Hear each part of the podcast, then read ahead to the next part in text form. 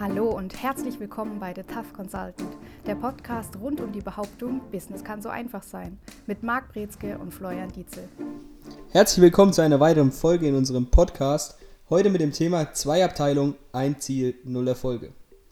Geht wieder gut los, denke ich. Es ist wieder äh, Ärger vorprogrammiert so ein bisschen. Um welche Abteilung geht es denn heute?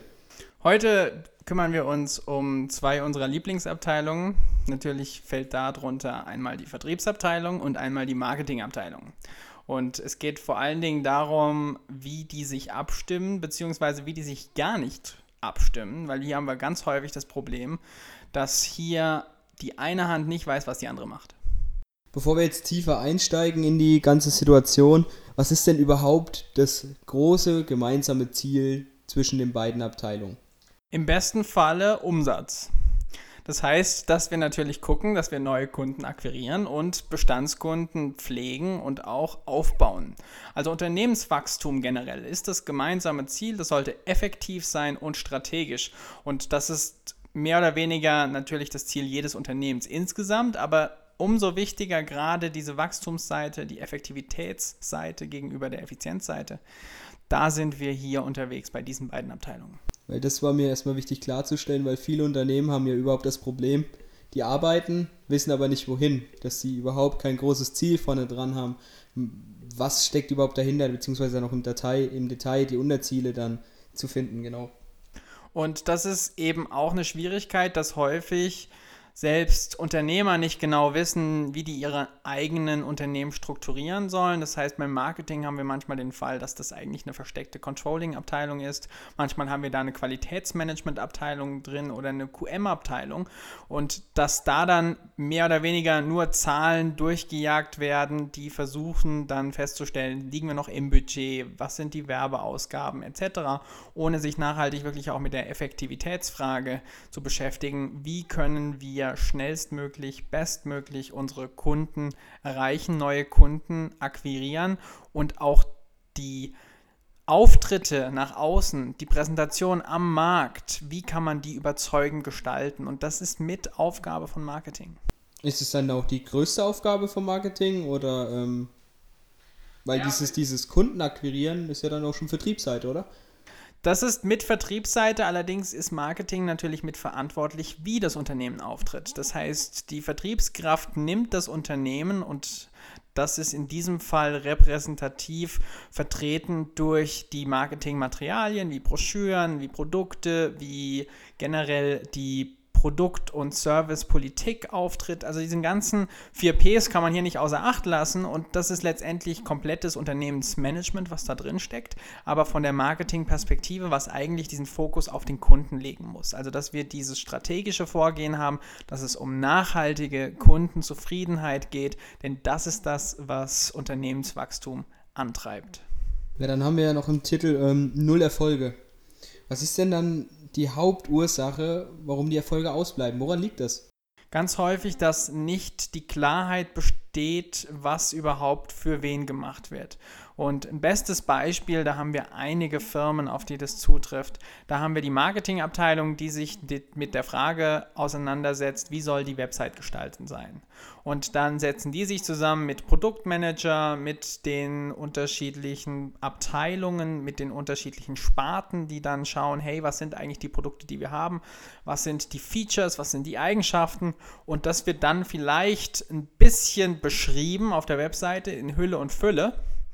Allerdings ist es komplett unbrauchbar für den Vertrieb, weil der Vertrieb beispielsweise bei einer ganz anderen Zielgruppe unterwegs ist oder weil der Vertrieb bei Kunden einen ganz anderen Fokus oder Schwerpunkt hat. Und dann kann es sein, dass wir letztlich eine tolle Webseite haben, die keine Zielgruppe hat, mit Blogartikeln, die keiner liest. Und wir haben Vertriebsleute, die nichts haben, was sie zeigen können und wo sie sagen können, hey, das ist das, was wir toll machen und gut machen, weil davon nichts von der Marketingabteilung kommt. Und das ist so dieser Worst Case, deswegen null Erfolge. Wir brauchen diese gemeinsame Zusammenarbeit, dass im Marketing Werkzeuge geliefert werden, die der Vertrieb nutzen und umsetzen kann und umgekehrt auch, und das ist vielleicht auch die Neuerung, das, was vielen nicht bewusst ist, der Vertrieb muss auch die Informationen, die Inhalte an Marketing liefern, dass die aufbereitet werden können. Ich glaube, hier trennt sich dann auch wieder die Spreu vom Weizen bei den Vertriebsmitarbeitern, weil das sind wahrscheinlich auch Punkte, die die gar nicht so gesehen haben, hey, dass sie dafür verantwortlich sind. Wir wissen, was der Kunde will, und ähm, das entsprechend weiterzutragen, dass was daraus gemacht wird. Auch da ist dann eine neue Herausforderung bei den entsprechenden Jungs und Mädels. Das ist ganz häufig der Fall und wir haben natürlich auch die Notwendigkeit für die Strukturen. Denn häufig mangelt es an einem einfachen Zugang von der Vertriebsseite hin zum Marketing. Es ist eher so, dass es klare Strukturen gibt, die von Marketing dann Anforderungen, Memos oder Änderungen, Hinweise an den Vertrieb weiterleiten. Aber umgekehrt funktioniert es weniger. Das heißt, wir haben hier eine Einbahnstraße. Und wir brauchen aber die Strukturen, bei denen sich die Kreativität, die Erfahrung, der Erfahrungsschatz, die generellen Fragen und Widerstände, die der Vertrieb sieht und erfährt, dass die ins Unternehmen reingetragen werden. Und dafür brauchst du eine ganz konkrete Plattform und auch die Struktur. Und Marketing muss hier auch sagen, hey, wir brauchen euch, um das dann, was wir machen, aufbereiten und über soziale Medien, über Webseite und so weiter in der Content-Strategie verpacken, dass wir darüber dann die Inhalte bekommen. Und das ist somit eine der größten Schwierigkeiten, weil wir häufig eher Marketing haben, die sich als ausschlaggebend dafür sehen, wie der Vertrieb auftritt. Und der Vertrieb wiederum sieht sich ganz häufig unabhängig davon, wie Marketing agiert und sagt, ich bin der Motor, ich gehe raus zum Kunden und alle anderen können machen, was sie wollen. Wie schaffe ich dann entsprechend die Strukturen? Weil ich finde es extrem schwierig, wenn die ihr Zeugs machen, der Vertrieb darum werkelt. Und äh, wie schaffe ich dann die Struktur? Wie bekomme ich das hin, dass dann. Geht das von jetzt auf gleich oder wie funktioniert das? Meistens ist es erstmal die Frage, was will man überhaupt? Also häufig haben wir Marketingabteilungen, die wollen alles oder versuchen sehr viel zu erreichen und dann wird nichts aber wirklich komplett strategisch zu Ende gedacht. Dann wird geschaut, das, was wir ja klassischerweise die Prinzipien der Mittelmäßigkeit nennen. Die Prinzipien gelten natürlich auch im Marketing, vielleicht noch sogar stärker als im Vertrieb, aber im Marketing auf jeden Fall. Erstes Prinzip, das haben wir schon immer so gemacht. Das heißt, es gibt Broschüren, die werden vierteljährlich aufbereitet, erstellt mit den tollsten Geschichten aus dem Paulanergarten, wo es dann darum geht, um die Frage, wer ist jetzt neuer Chef und was ist neues Produkt und so weiter. Und diese Dinge vergammeln mittlerweile digital. Also es ist nicht mehr so, dass die jetzt irgendwo zustauben, sondern die nehmen nur noch Platz auf einer Festplatte weg. Das ist so die größte Neuerung dabei. Aber das ist nicht wirklich was, was zieht oder was die Leute nutzen können. Noch nicht mal intern wirklich gut nutzen. Und auf der anderen Seite, das zweite Prinzip ist natürlich, das haben wir schon immer, das machen die anderen auch so. Und das ist natürlich dann der Punkt, gerade jetzt bei Digitalisierung und bei neuen Prozessen, bei Content Marketing, da gucken sich die Unternehmen an, was läuft denn eigentlich bei anderen Unternehmen, vorzugsweise unserer Konkurrenz, und dann machen wir genau dasselbe.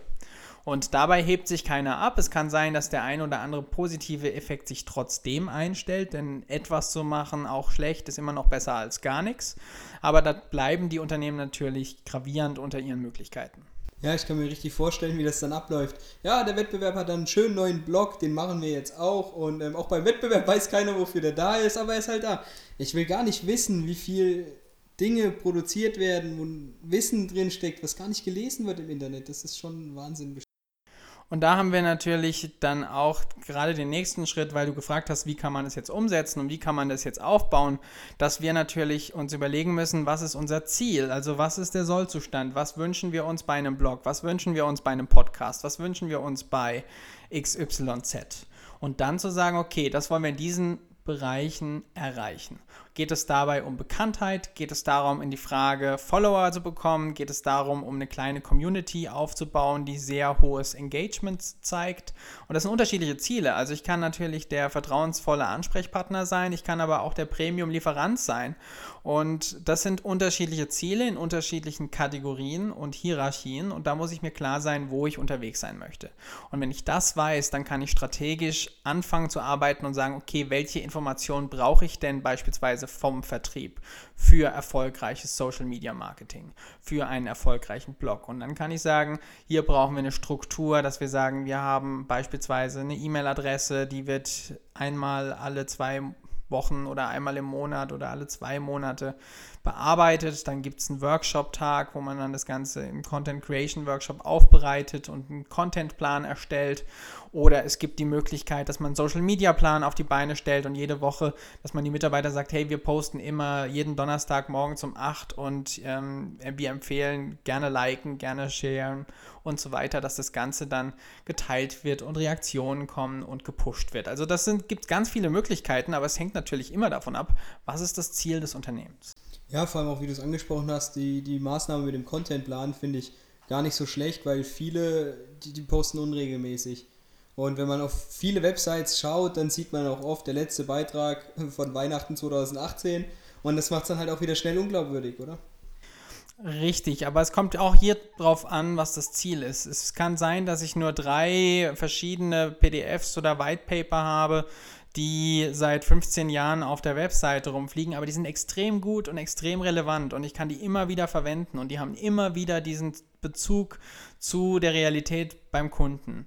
Und wenn das der Fall ist, dann ist das wesentlich besser, als jede Woche die zehn neuesten Bullshit-Phrasen aufzulisten, die dann zwar vielleicht Aufmerksamkeit generieren, aber wenn die Leute draufgehen, wollen die sagen, hey, das ist kostenloser Content und ich will trotzdem mein Geld zurück. Und wenn das der Fall ist, und dann ist das Ganze schwierig. Und dann muss man auch damit leben, dass man da dann nicht das beste Image lässt. Also man kann nicht sagen, dass automatisch viel Content immer gut ist, nur dann, wenn der Mehrwert geliefert wird und wenn auch das Ziel des Unternehmens natürlich geleistet wird und auch dem Folge getragen wird. Und das hängt dann auch mit zusammen natürlich mit der Frage, wie können wir das gewährleisten, dass wir diesen Content produzieren. Und wenn es aber darum geht, beispielsweise über Suchmaschinen gefunden zu werden oder Bekanntheit zu steigern, dann muss ich sehr konsistent, sehr konsequent immer wieder zu den gleichen Uhrzeiten, Tageszeiten auf der gleichen Plattform sehr aktiv sein. Das kostet allerdings Zeit, Ressourcen, Geld, Kreativität und nicht alle Unternehmen schätzen diesen Grad der Investition richtig ein. Ja, gerade bei der Content-Erstellung, Content-Generierung, da ist das Thema Zeit ja absolut ähm, unterschätzt, glaube ich, dann auch in vielen Bereichen, wie viel Arbeitsleistung das dann doch bedarf oder auch ähm, Manpower, um dann entsprechend beispielsweise einen Blog zu halten und den regelmäßig durchzuführen dann. Die große Schwierigkeit, die hier auch mit drin steckt, ist, dass wir natürlich die richtigen Leute brauchen, die das verkörpern können. Und wenn wir jetzt so ein, so ein Unternehmen nach außen darstellen wollen, ist es natürlich auch schwierig, da relativ schnell so eine Corporate Identity darzustellen, aufzubauen und das auch einfach in den Händen von fünf, sechs Leuten zu lassen, die das dann kontinuierlich gleichermaßen, gleichmäßig, qualitativ hochwertig erzeugen und erstellen. Und da geht ganz viel mit rein, dass da wirklich geguckt wird, dass das sauber ist, dass das richtig ist, dass das auch tatsächlich für das Unternehmen steht. Und wir sehen selbst bei richtig großen Unternehmen, die, bei denen wir sagen, da sollte es keine personellen Schwierigkeiten geben, wo sich die Leute bewerben und kriegen keinen Platz, weil die haben mehr als genügend Bewerber. Da haben wir trotzdem die Situation, dass die Marketingkampagnen raushauen, wo sich die Leute fragen, was haben die sich dabei gedacht? Und die Antwort ist häufig nicht viel. Und das kam jetzt in letzter Zeit gerade häufiger vor, dass man da Marketingkampagnen hatte, die enorm für Shitstorms und für Boykotts und so weiter gesorgt haben, dass man da dann sagen muss, okay, anscheinend ist es nicht so einfach, egal in welcher Unternehmensgröße wir uns befinden. Hast du vielleicht gerade ein Beispiel parat für ähm, negatives Marketing? Oder kann Marketing überhaupt negativ sein wieder? Das ist nochmal eine andere Frage. Was ist das Ziel davon? Und ich denke, es gibt diesen Spruch, es gibt keine schlechte Publicity. Und da muss man allerdings aufpassen, wenn die Kunden sagen, nö, bei denen kaufe ich nicht mehr, dann würde ich sagen, dann haben wir schlechte Publicity erreicht und dann gibt es auch schlechtes Marketing. Da ist dann nochmal zu unterscheiden, sind die Verantwortlichen vielleicht Rampensäue und wollen in die Zeitung, wollen in der Überschrift stehen und sind damit schon glücklich oder sind damit relevant genug. Das Unternehmen leidet aber in solchen Situationen. Also es gibt durchaus Situationen, in denen Marketing nach hinten losgeht und dann auch aktiv dem Unternehmen schadet. Beispiele jetzt aktuell wären VW, die Werbung, Audi, interessanterweise jetzt die zwei Autokonzerne, die auch noch miteinander zu tun haben. Das sind jetzt so die jüngsten Beispiele. Es gab ein paar, die haben jetzt mit den Trends, was so unterwegs ist auf Social Media und mit im Bereich Corona-Krise oder auch Black Lives Matter, so die Bewegungen, die gerade die Gesellschaft ähm, durchwühlen und bewegen, da haben wir die Situation, dass da dann häufig auch Marketing anstoßen kann, wenn es dagegen läuft. Was sind denn jetzt so die, wieder back to topic so ein bisschen, sind gerade wieder ein Stück weit abgedriftet. Ähm, was sind denn jetzt die, die größten Reibungspunkte so zwischen Vertrieb und Marketing, die es vielleicht zu glätten gilt, vielleicht, wie es vorhin schon gesagt hast, die Struktur zu schaffen gilt? Wo sollte ich da meinen Fokus erstmals hinlegen vielleicht? Ich muss mir bewusst werden, was ich wozu brauche. Also da ist wieder dieser strategische Ansatz, diese strategische Methodik hinten dran, die notwendig ist. Das heißt, wenn ich sage, ich muss im Vertrieb fragen, was nutzt ihr? Was sind eure Tools? Was sind eure Mittel? Was braucht ihr, damit ihr das Unternehmen, die Produkte, die Dienstleistungen positiv darstellen könnt, überzeugend darstellen könnt? Und was nimmt dem Kunden die Angst? Und diese Informationen haben nur die Vertriebskräfte. Auf der anderen Seite haben wir allerdings dann auch die Frage natürlich, was kann spannend gestaltet werden von Marketingseite aus, dass der Vertrieb sagt, hey, anstatt dass ich das hier komplex erklären muss, hier gibt es ein kleines Video, was das ganz gut zusammenfasst. Oder hier gibt es eine ganz gute Checkliste, die hilft mal zu testen, ob man überhaupt in ein Gespräch gehen muss. Also es gibt auch schon viele Möglichkeiten, hier links und rechts Arbeit vom Vertrieb abzunehmen, wenn es ums Thema Prospecting geht, also potenzielle Kunden zu finden, abzuklopfen, ob überhaupt grundsätzlich Interesse besteht. Dann wird hier häufig viel in eine Richtung investiert, die nicht notwendig ist, beziehungsweise die bei besserer Abstimmung zwischen Marketing und Vertrieb runterlaufen kann. Auf der anderen Seite brauchen wir im Marketing auch dieses Bewusstsein zu sagen, hey, wir brauchen die grundsätzlichen Referenzen, die müssen wir stärker präsentieren, weil das ist das, was der Kunde immer hören möchte. Und das muss aufbereitet sein. Also da müssen dann die Kanäle genutzt werden, dass man auch sagt, was ist es denn, möchten wir eher ins, in die Netzwerke unserer Vertriebsleute rein und sagen, wer hat denn, wer sind denn die Kontakte unserer Vertriebsleute? Und wenn man sagt, okay, wir haben hier Leute, die sind besonders gut darin, die Zielgruppe XY anzusprechen, dann sind diejenigen wieder, die das Marketing in diese Gruppe tragen und auch hier wieder neues Geschäft anrühren können. Aber einfach diese Klarheit, wer macht was. Und man kann es vielleicht vergleichen mit Vertrieb ist der Motor, das ist, es muss laufen, die müssen raus aber Marketing sollte Treibstoff sein. Also die sollten das Ganze füllen, die sollten dafür auch sorgen, dass da genügend Kraft hinten dran steckt.